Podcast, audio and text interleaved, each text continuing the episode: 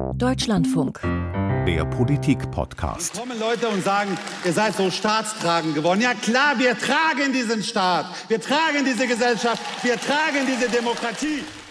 Folge 283 zum unschwer zu erkennen Grünen Parteitag. Omid Nuripur war das gerade der Co-Parteichef. Wir waren zweieinhalb Tage lang in Bonn dabei und sitzen jetzt wieder in Berlin im Studio. Wir, das heißt Ann-Kathrin Büsker. Und Gudula Goethe auf der anderen Seite. Hallo Gudula. Hallo Ann-Kathrin. Wir beide beobachten die Partei, die Grünen. Das ist unsere Funktion auch in diesem Podcast. Podcasts nach Parteitagen haben schon ein bisschen Tradition bei uns. Allerdings ist nicht nur uns, sondern auch Hörern aufgefallen, dass wir den letzten CDU-Parteitag am 9. 10. September nicht mit bedacht haben. Da hätte es Stoff genug gegeben, aber es gab dann keine Berichterstatter mehr, weil die Beobachter, die auf dem Parteitag waren, danach so unterwegs waren, dass es dann irgendwann auch keinen Sinn mehr gehabt hätte. Also keine Frage der Präferenzen, sondern ein klassischer Fall des Fachkräftemangels. Jetzt aber zu den Grünen, zu einem Parteitag unter dem Motto, wenn unsere Welt in Fragen steht, antworten. An Kathrin, fangen wir doch mal optisch an. Mhm. Wie hast du diesen Gang in dieses World Conference Center in Bonn empfunden? Ja, vor allem am ersten Tag, am Freitag, war das ein Spießrutenlauf für die Delegierten, weil sich unglaublich viele Organisationen dort zusammengefunden hatten, um zu demonstrieren für sehr unterschiedliche Belange. Also natürlich die üblichen Verdächtigen in Sachen Klimaschutz waren da, also die Fridays for Future und alle Dörfer bleiben und übliche Verdächtige passt dann nur mit Blick auf äh, Organisationen, die für Klimaschutz demonstrieren, aber nicht unbedingt dies auf grünen Parteitagen tun. Das ist, glaube ich, dann doch schon ziemlich ungewöhnlich gewesen. Natürlich vor allem wegen der fossilen Entscheidungen, die die Partei zuletzt auch mit äh, getroffen hat. Und äh, vor allem wegen Lützerath sprechen wir gleich noch umfangreich drüber. Aber es war ja auch ausgestrahlt dabei, also die Anti-AKW-Bewegung. Der Verband der Familienunternehmer hatte sich auch dort eingefunden, um wiederum für den Weiterbetrieb von Atomkraftwerken zu demonstrieren. Und am Rande sah man auch äh, einige, die ich eher in den Bereich Querdenkende einordnen würde. Also wirklich ziemlich viel los vor den Türen. Ich glaube, am Samstag waren dann auch noch äh, UnterstützerInnen der Menschen im Iran da, die eine kleine Kundgebung gehalten haben. Also es war wirklich enorm viel los davor und für die Delegierten an der Stelle, glaube ich, einfach total ungewohnt, auch mit so viel Kritik unmittelbar konfrontiert zu sein. Ja, ich fand auch, also du, du beschreibst ja, dass es auch von verschiedenen Richtungen kam, mhm. aber ich fand eben auch beachtlich für einen Grünen Parteitag, wie viel Kritik äh, sozusagen ähm, von der eigenen Seite äh, kam. Ich habe zum Beispiel mit Leuten von Ausgestrahlt äh, gesprochen, die sich wirklich auch ganz enttäuscht gezeigt haben von den Grünen. Ich habe das im Kommentar dann genannt. Äh, die Delegierten gehen richtig durch die Widersprüche äh, mhm. zu den Bewegungen, denen sie sich verbunden fühlen, hindurch. Das hat schon mal eben so eine Stimmung Eindruck gegeben für das, was dann auch besprochen wurde auf dem Parteitag, äh, der in weiten Teilen ja gar nicht äh, so kontrovers war, wie man das vielleicht hätte erwarten können im Vorfeld. Aber du hast das Stichwort Lützerath schon genannt. In dem einen Punkt eben doch, da kam richtig heftiger Gegenwind und zwar nicht nur vor der Tür, mhm. sondern auch äh, aus äh, der grünen Jugend und von vielen Delegierten und eine Mischung von drinnen und äh, draußen wäre äh, Luisa Neubauer, die eben als Klimaaktivistin aufgetreten ist, aber eingeladen vom Parteitag und die den Grünen dann Vorwürfe gemacht hat. Während es so hart ist und so zehrend und die Angst so groß ist vor dem, was passiert, wenn das mit der Energiekrise nicht aufgeht, erlebe ich unter Grünen einen neuen Modus, eine Art ökologischen Hyperrealismus. Da wird dann erklärt, dass man sich nicht im Kleinen verkämpfen soll, da sättigt man die Demokratie lieber noch mit einer Runde Öl von Verbrechern, damit die Gesellschaft nicht die Laune verliert für den Klimaschutz. Da werden klimafeindliche, da werden klimafeindliche Entscheidungen so plausibel verteidigt. Wenn man still ist, hört man irgendwo ein Ökosystem weinen vor Rührung. Das ist jetzt eine Globalkritik, äh, die äh, die gesamte Klimapolitik der Grünen ja äh, betrifft das, was auf dem Parteitag dann streitig wurde, das war ein Detail. Das war im Prinzip das Dorf Lützerath und die Kohle darunter. Mhm. weil es eben auch die Grünen sind, äh, die mit verantwortlich sind, die einen Kompromiss äh, gefunden haben, äh, der eben auch zum äh, Ergebnis hat, dass Lützerath abgebaggert werden soll. Genau, vielleicht erkläre ich es an dieser Stelle einmal kurz. Also äh, Mona Neubauer als grüne Wirtschaftsministerin in Düsseldorf und Robert Habeck als grüner Wirtschaftsminister in Berlin haben ja mit RWE den Deal gemacht, dass jetzt zwei Braunkohlekraftwerke, die eigentlich zum Ende dieses Jahres hätten vom Netz gehen sollen, etwas länger laufen, nämlich bis 2024, um jetzt in der Energiekrise eben mehr Strom aus Braunkohle tatsächlich zu bekommen. Dafür kann RWE die Braunkohle unter dem Weiler Lützerath abbaggern. Dafür aber wird RWE schon viele Jahre eher aus der Braunkohle aussteigen, nämlich 2030 statt wie vorher geplant 2038, was laut NRW-Landesregierung dazu führt, dass diverse Millionen Tonnen Braunkohle in der Erde bleiben und nicht verfeuert werden. RWE bekommt dafür keine Entschädigung. Das ist äh, der große Deal, auf den die Grünen dann eben auch immer wieder hinweisen. Aber das Ding ist eben, Lützerath wird in Anführungsstrichen geopfert, jetzt auch per Parteitagsbeschluss. Es gab da ja eine Kampfabstimmung zwischen dem Antrag des Bundesvorstandes, der durch einen Änderungsantrag von Oliver Krischer, Umweltminister in Nordrhein-Westfalen, nochmal so umgeschrieben wurde, dass dort ganz klar drin steht, dass Lützerath eben nicht zu halten ist, aufgrund der Politik der Vorgängerregierungen, die eben nicht die Voraussetzungen, also die Stromkapazitäten geschaffen hätten, um dies möglich zu machen. Und dagegen der Antrag der Grünen Jugend, die eben ein Räumungsmoratorium wollten für diese Rodungssaison, also für diesen Winter, um nochmal in den Dialog mit allen sozialen Gruppen zu kommen und um eben sich tatsächlich auch die Faktenlage nochmal genauer anzugucken, weil Zweifel aufgekommen sind an Gutachten, die das Wirtschaftsministerium hat durchführen lassen, die zur Begründung herangezogen worden sind. Die Grüne Jugend hat ja auch damit argumentiert, dass man durch diese Entscheidung den Bruch mit den Klimaschutzorganisationen eben ja nicht forcieren äh, würde, sondern dass das einfach die Konsequenz daraus Die, die Sorge, genau. Äh, genau. Äh, und auf der anderen Seite ähm, sehr massiv, auch teilweise sehr emotional, die Parteiführung, mhm. äh, auch äh, Basis teilweise. Also ja. das war wirklich äh, auch im Ergebnis dann fast halbe halbe auf diesem Parteitag und sehr emotional, unter anderem eben Oliver Krischer, den äh, du gerade schon erwähnt hast. Ähm, voraus war gegangen, äh, dass äh, die Wirtschaftsministerin Mona Neubauer nochmal gesagt hat, wir können entweder diesen Kompromiss so nehmen, wie er ist, und das beinhaltet eben sowohl die schmerzhaften Teile als auch die Teile, die uns so wichtig sind, und wir können nicht irgendwie einen Teil rausnehmen, der uns nicht passt. Und äh, das hat Oliver Krischer dann sehr emotional nochmal unterstrichen. Ich bin es verdammt nochmal leid, mich dafür entschuldigen zu müssen. Das ist der größte Erfolg von Bündnis 90, die Grünen in der Kohlepolitik. Und wir sollen das feiern als gemeinsamen Erfolg von Grünen und Klimabewegung.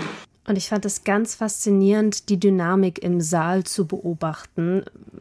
In Klammern, endlich ging das wieder, weil es wieder einen Präsenzparteitag gab mit einem Saal. Und wir saßen ja ganz hinten in der letzten Reihe und dann versucht man immer zu verstehen, okay, wer könnte hier bei diesem Antrag sich durchsetzen? Und zuvor hatte ja Timon Ginos von der Grünen Jugend den Antrag eingebracht, schon viel Jubel bekommen. Dann Oliver Krischer wieder mit viel Jubel. Und tatsächlich war unser Eindruck ja, boah, hier ist jetzt echt gerade schwer zu sagen, wer sich am Ende durchsetzen wird. Das Ergebnis war dann nach schriftlicher Abstimmung, weil tatsächlich auch bei der äh, Abstimmung mit Kartenzeichen nicht zu erkennen war, welcher Antrag eine Mehrheit bekommt. 294 Stimmen gegen den Antrag der Grünen Jugend, 315. Andersrum. Ja, genau. Also ah, Änderungsantrag der Grünen Jugend, der abgelehnt wurde mit 315 Stimmen Hilf mir. Abgelehnt mit 315 Stimmen. Gegen 295, so. die die grüne Jugend unterstützt hätten. Ja. Ähm, das war ein äh, Parteitag, du hast es gesagt, wir hatten Plätze in der letzten Reihe, ähm, der für mich zumindest durchaus für ein bisschen sportliche Betätigung äh, geführt hat, weil ich ständig nach vorne gelaufen bin. Zum einen, um die Namen der Delegierten lesen zu können, um sehen zu können, wie die Leute wirklich auf der Bühne stehen, aber vor allem eben, um den Leuten ins Gesicht schauen zu können, mhm. um, um sehen zu können, wie die tatsächlich reagieren. Und das war eben an diesem Tag auch wirklich interessant. Ähm, es war dann auch klar, das war so unter den Beobachtern, als, als ich das Bild nicht richtig zeigte. Wir haben da noch drüber diskutiert unter Journalisten, die können jetzt nur schriftlich abstimmen, ja. selbst wenn das eigentlich klar ist. Man darf sich hier auf keinen Fall irgendwie angreifbar machen. Und äh, Stichwort angreifbar, da gab es noch eine andere Diskussion auf dem Parteitag, nämlich ob der Zeitplan ja. nicht auch äh, diese Diskussion angreifbar gemacht hat. Es hatte auch den, ähm, oder nicht die, die Diskussion, sondern ob der Zeitplan nicht angreifbar ist und ob das nicht möglicherweise das Ergebnis auch beeinflusst hat. Äh, es gab auch einen Antrag, ähm, das nochmal äh, umzudrehen und diese Klimadebatte früher zu machen, denn jetzt war sie eben am dritten Tag. Es hat eine wahnsinnig lange und nicht wirklich interessante ähm, Diskussion und Wahlverfahren über die Besetzung des Parteirates gegeben, die am sich Vormittag. so am Vormittag so hingezogen hat, dass der Parteitag elendiglich verspätet war. Und es ist äh, traditionell immer schon bei den Grünen so, dass eigentlich die Endzeit fix ist, weil Grüne immer mit der Bahn fahren äh, und die haben dann ein Ticket und die müssen dann weg. Und nun kann man sich ja schon denken, dass man idealerweise nicht sofort den nächsten Zug nimmt, äh, wenn man, wo man mit fliegenden Rockschößen da laufen muss.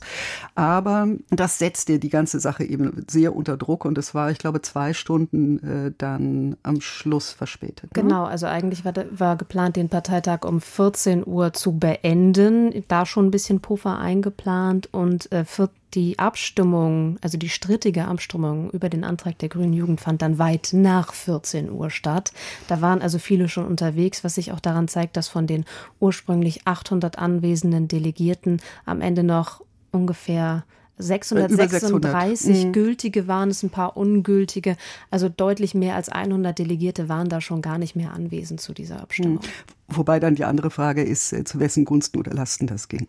Ich glaube, die Frage kann man durchaus stellen. Festhalten kann man aber einfach, an, dem, an der Stelle waren schon viele weg. Und das ist ja immer ein Problem für die Legitimation gerade solch strittiger Entscheidungen. Wobei man auch feststellen kann, es war der Parteitag, der diesen Zeitplan bestätigt hat. Absolut, in der Tat. Das genau. hätte man mit Änderungsanträgen wiederum auch nochmal angehen können.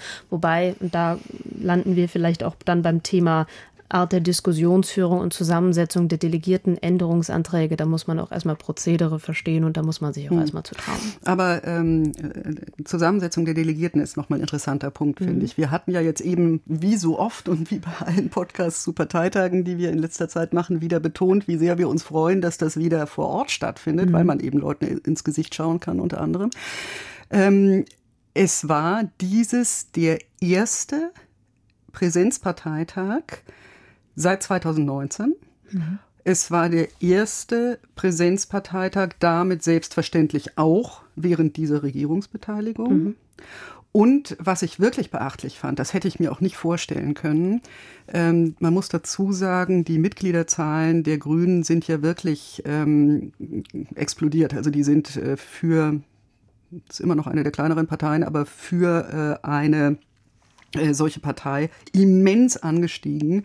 Äh, zu den Vorsitzendenzeiten von Robert Habeck und Annalena Baerbock. Und das führt eben auch dazu, dass wahnsinnig viele Delegierte neu sind. Die sind nicht alle jung, aber sehr, sehr viele von denen sind neu. 40 Prozent der Delegierten, hat man uns gesagt, waren noch nie auf einem Parteitag. Und man weiß es nicht genau, aber man schätzt, dass 60 bis 70 Prozent. Ich, ich, weiß nicht, ob ich wirklich für mich diese Zahl übernehmen will, aber denken wir uns einfach mal deutlich über die Hälfte der Delegierten war noch nie auf einem Präsenzparteitag. Die waren vorher auf den digitalen Varianten. Und das macht natürlich unheimlich viel aus. Und mhm. da fand ich das jetzt hier bei dieser, dieser Braunkohle-Diskussion zum Teil auch beachtlich, wie Leute, die ganz offensichtlich noch nie auf so einer Parteitagsbühne stehen, dann auch gegen den Bundesvorstand, gegen die Parteispitze, auch gegen eben eine große Mehrheit auf dem, eine, eine große Menge, Menge ja. nicht, nicht notwendig Mehrheit auf dem Parteitag, äh, dann ihre Anträge gestellt haben. Das muss man sich auch erstmal trauen. Absolut. Also so eine große Menge an Menschen vor sich zu haben und dann einfach auch gegen die Parteispitze sich zu stellen, Es gab dann ja vom Parteitagspräsidium auch den äh, Vorschlag, entsprechend den Raum der gelosten RednerInnen zu begrenzen. Also man muss sich diese Aussprache des Antrags ja so vorstellen, es gab im Vorhinein äh, gesetzte RednerInnen, das waren in diesem Fall vor allem die MinisterInnen und Parteispitze etc., also Leute, von denen auszugehen war, dass sie den Antrag des Bundesvorstands unterstützen. Und dazu kamen dann eben noch geloste Redebeiträge und hier hat das Parteitagspräsidium vorgeschlagen, hier den Raum etwas einzuschränken, also weniger Redemöglichkeit einzuräumen. Und es war kurz so ein Moment, wo unklar war, ob die Delegierten das mitmachen. Eigentlich haben wir hinten in der Pressereihe vermutet, da muss doch jetzt jemand die Gegenrede halten, das können die doch nicht durchkriegen. Es hat ein bisschen gedauert und dann ist ein Delegierter nach vorne gegangen und hat die Gegenrede gehalten und das Parteitagspräsidium hat sich auch nicht damit durchgesetzt. Das heißt, die Delegierten haben hier den Versuch ihren Diskussionsraum tatsächlich zu beschränken. Zugunsten natürlich des Gesamtzeitplans, den haben sie abgewehrt und ich glaube, das hat der Debatte auch sehr gut getan. Wobei man noch dazu sagen muss, die, die gesetzten Redebeiträge, das heißt also sozusagen die, die orchestrierte Parteitagsregie, die hat von Anfang an Luisa Neubauer vorgesehen. Ja. Äh, das hatte man sich wohl eine Weile überlegt. Das ähm, hat die Co-Vorsitzende Ricarda Lang auch offen gesagt auf der Bühne, mhm. dass man sich das überlegt hätte vorher. Äh, und äh, das äh, ist eben dann wieder das Selbstverständnis der Grünen, dass man sowas auch setzt, wirklich, dass man die Kritik mit reinnimmt. Jetzt hatten wir über dieses äh, sehr streitige Thema lange geredet und das hat auch nach meinem Eindruck wirklich diesen dritten Tag sehr geprägt. Mhm.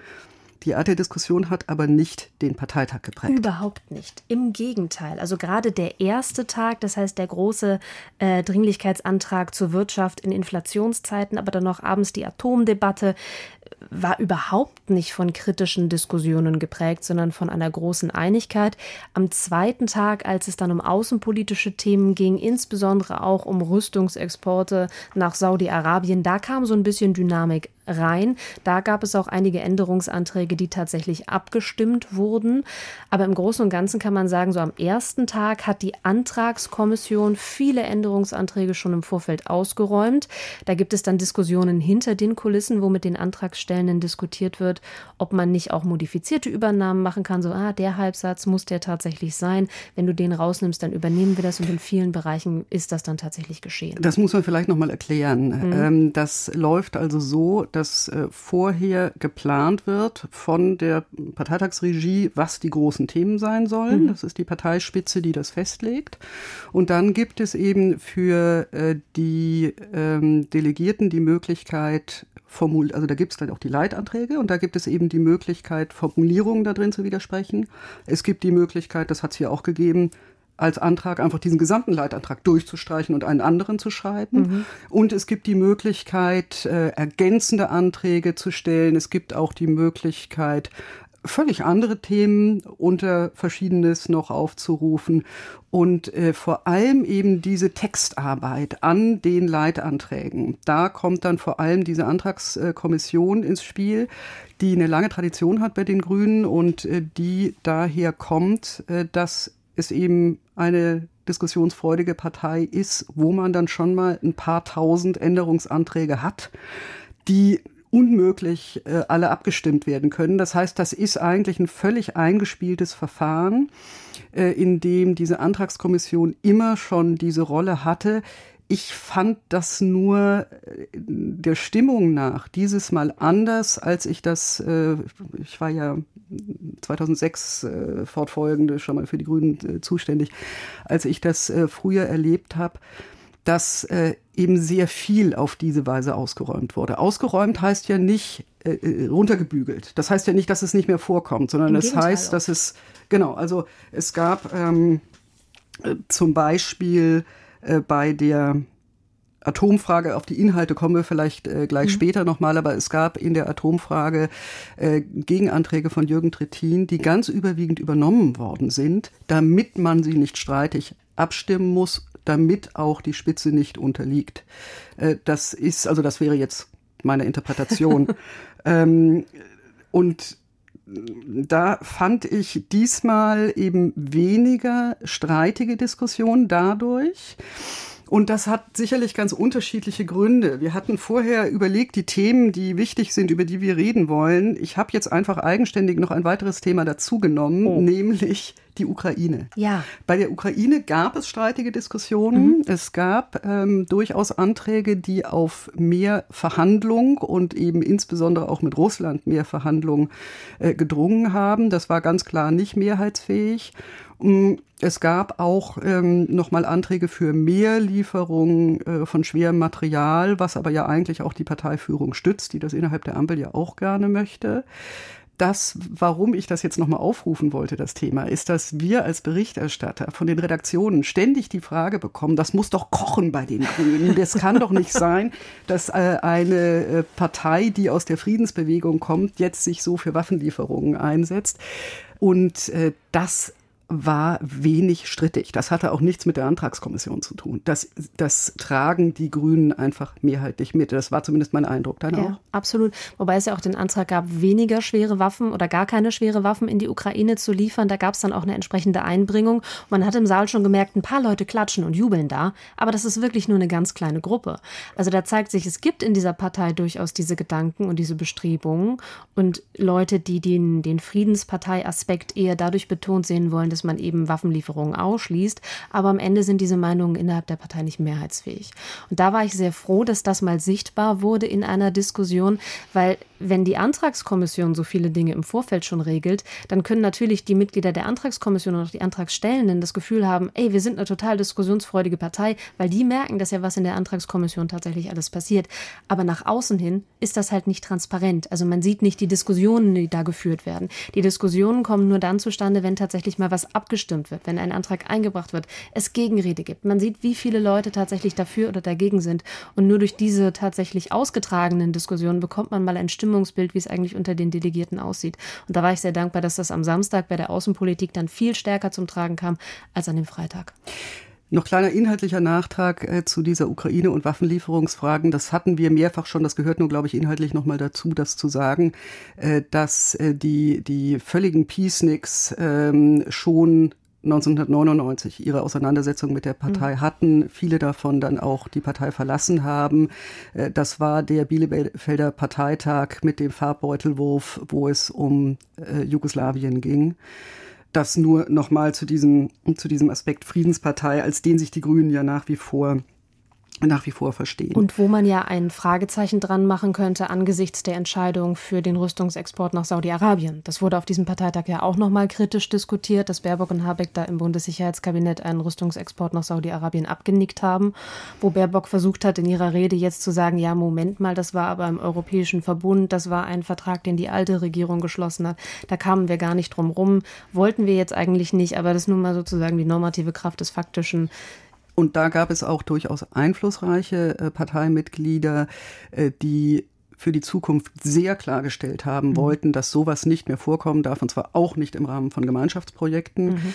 Ähm, das ist, das war so einer dieser Fälle der modifizierten Übernahme, wo das von dieser Gruppierung zumindest nicht mehr wirklich streitig ausgetragen wurde. Mhm.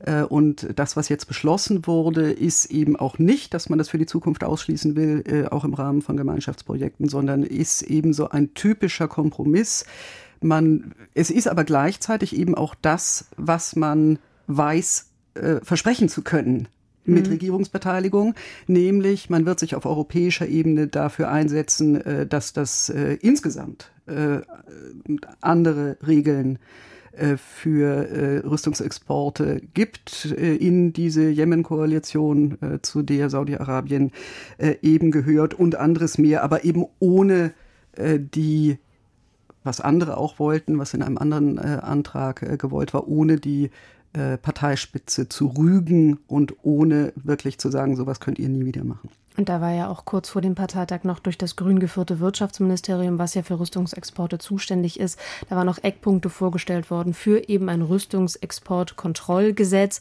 wo man, finde ich, in dieser zeitlichen Schiene schon sieht, da hat man auch versucht, äh, aus der Regierungsarbeit nochmal was rauszugeben, was unter Umständen auch die Diskussion auf dem Parteitag an der Stelle etwas entschärft.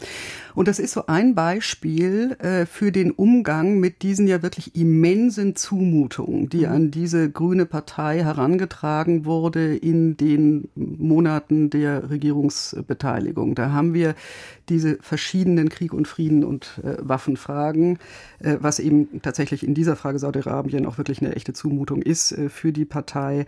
Ähm, wir haben die Atomfragen, wir haben die Kohlefragen, wir haben LNG, mhm. also flüssig Erdgas, äh, was äh, jetzt kein geliebter Brennstoff für Grüne ist, äh, was man trotzdem verfolgt. Und ähm, vieles davon, eben all diese Energiefragen, die werden exekutiert oder werden sogar vorangetrieben von einer der für die Delegierten gefühlten Lichtgestalten dieser Partei, nämlich Robert Habeck.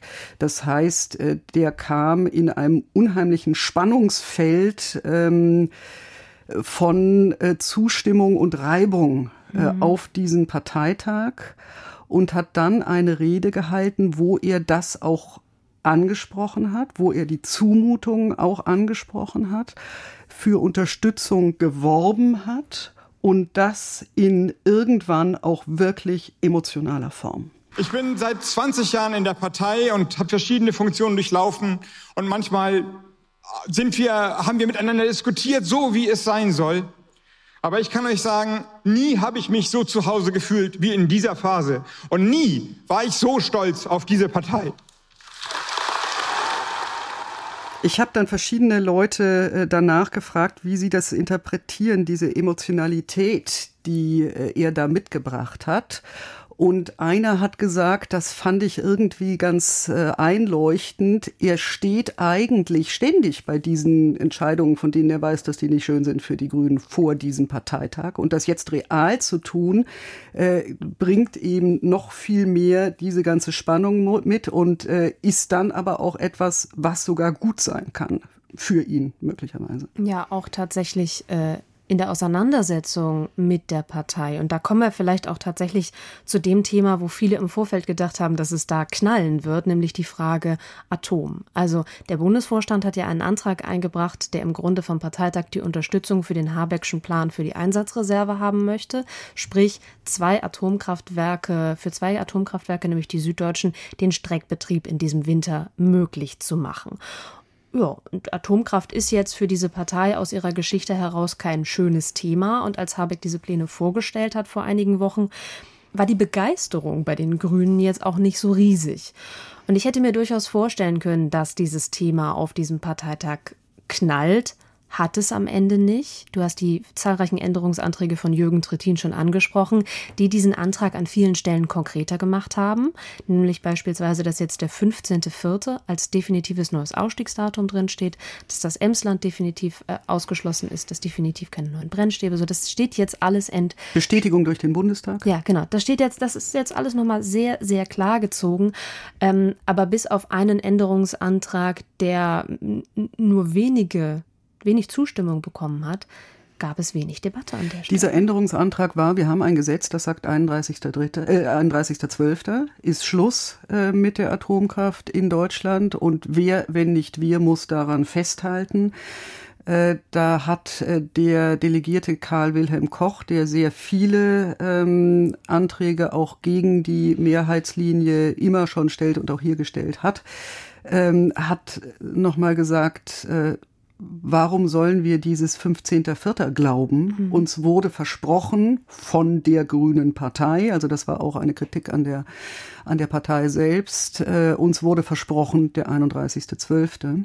Ähm, da hat es aber eben tatsächlich, zumindest der Stimmenanzahl nach, ähm, nicht äh, so viel Zustimmung gegeben.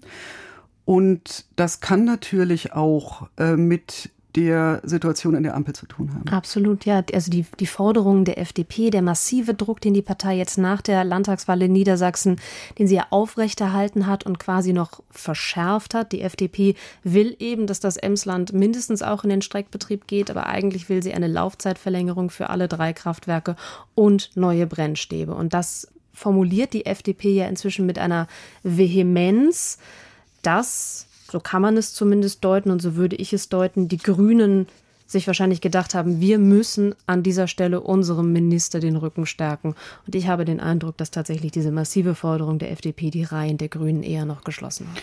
Ja, wobei das mit dem Rückenstärken kann man unterschiedlich sehen. Also wenn äh, man da, man muss jetzt auch irgendwie zu Lösungen kommen äh, in äh, der Ampel. Und heute hat es ja eine Pressekonferenz von Ricarda Lang nach diesem mhm. Parteitag gegeben, wo sie natürlich auch danach gefragt wurde. Äh, Im Moment, wir nehmen dies auf Freitag, ähm, nee, kurz. Montag. Montag, der, der Parteitag war lang, das Wochenende war lang.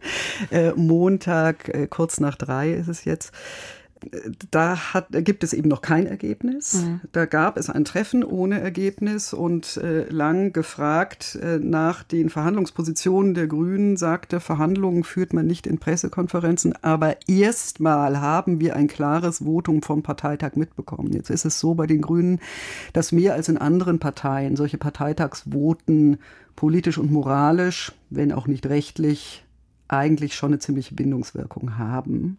Aber das sind so Formulierungen, wo man jetzt sehen muss, äh, wie sehr sich das sozusagen auf alle Spiegelstriche und alle Einzelelemente dieses Beschlusses wirklich bezieht. Weil wenn es das tut, dann ist es sehr schwer, da irgendwie eine Linie, also mir fällt keine ein zwischen, mhm. zwischen Grünen und FDP.